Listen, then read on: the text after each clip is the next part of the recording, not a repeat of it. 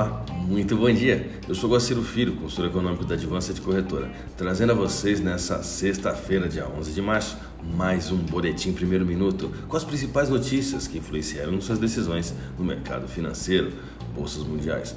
A bolsa de Xangai encerrou o dia com alta de 0,41%, enquanto a bolsa japonesa Nikkei queda de 2,05%.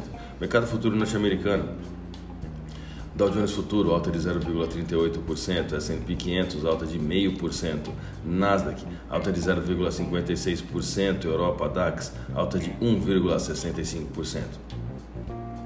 O principal índice da Bolsa Brasileira encerrou em baixa, com temores sobre inflação e alta de juros nos Estados Unidos, além da falta de avanços em negociações envolvendo a guerra na Ucrânia. A alta da Petrobras, após reajuste de preços de combustíveis e de exportadoras de commodities, ajudaram a limitar as perdas.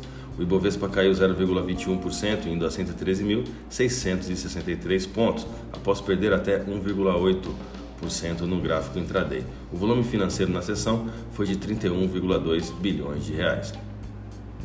O dólar praticamente zerou as altas de mais cedo, chegando ao fim do dia quase estável em dia de volatilidade nas praças globais. Wall Street voltou a cair após a inflação norte-americana atingir as máximas em quatro décadas, consolidando as expectativas de que o Banco Central dos Estados Unidos elevará as taxas de juros na próxima semana para evitar que a economia superaqueça. No Brasil, o Senado aprovou nessa última quinta-feira o texto principal de projetos que altera as regras de cobrança do ICMS sobre os combustíveis e, em última versão do parecer, zero PIS/COFINS sobre diesel, GLP e biodiesel. O texto ainda pode ser alterado durante essa fase de análise e as emendas que ainda vão ser é, inseridas né, em todo esse texto, a serem votadas separadamente. Concluída a votação no Senado, a proposta deverá voltar à Câmara dos Deputados para uma segunda análise. Pouco antes, o plenário aprovou o projeto que cria conta de estabilização para os preços de combustíveis por larga maioria de votos. As votações ocorrem no dia em que a Petrobras anunciou um forte reajuste da gasolina e do biodiesel, e diesel também.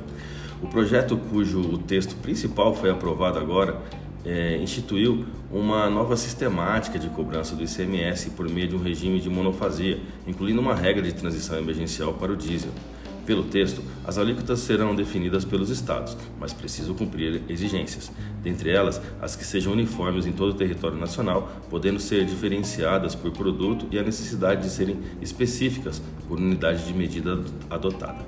A versão mais recente do texto apresentada pelo relator, o senador Jean Paul Prats, do PT do Rio Grande do Norte, cria um gatilho para reajuste extraordinário em caso de alterações súbitas, de alta ou de baixa, nas alíquotas uniformes adotadas. Vamos aos gráficos, eu vou começar pelo dólar. O candle no formato do, do pregão de ontem, do dólar, é claramente um candle de reversão após a paridade ter feito alta de 1,26% durante a sessão e ter perdido toda a sua valorização ainda antes do seu fechamento a divisa norte-americana segue em tendência de queda perante o real brasileiro, iniciando o pregão de hoje em cima de um importante suporte na taxa spot de 50128. O volume de negócios no último pregão foi de 152 bilhões de reais em contratos futuros de dólar negociados na bolsa brasileira, queda de 0,02% no dólar à vista, com taxa spot de 50110. Olhando para o euro agora. O real brasileiro segue em valorização perante o euro, agora testando a base do suporte em 5,5008. A moeda da zona do euro encerrou a última sessão sendo cotada em 55122, com queda de 0,72%. A minha dica, você já sabe, siga nossos boletins para ficar sempre conectado às principais notícias.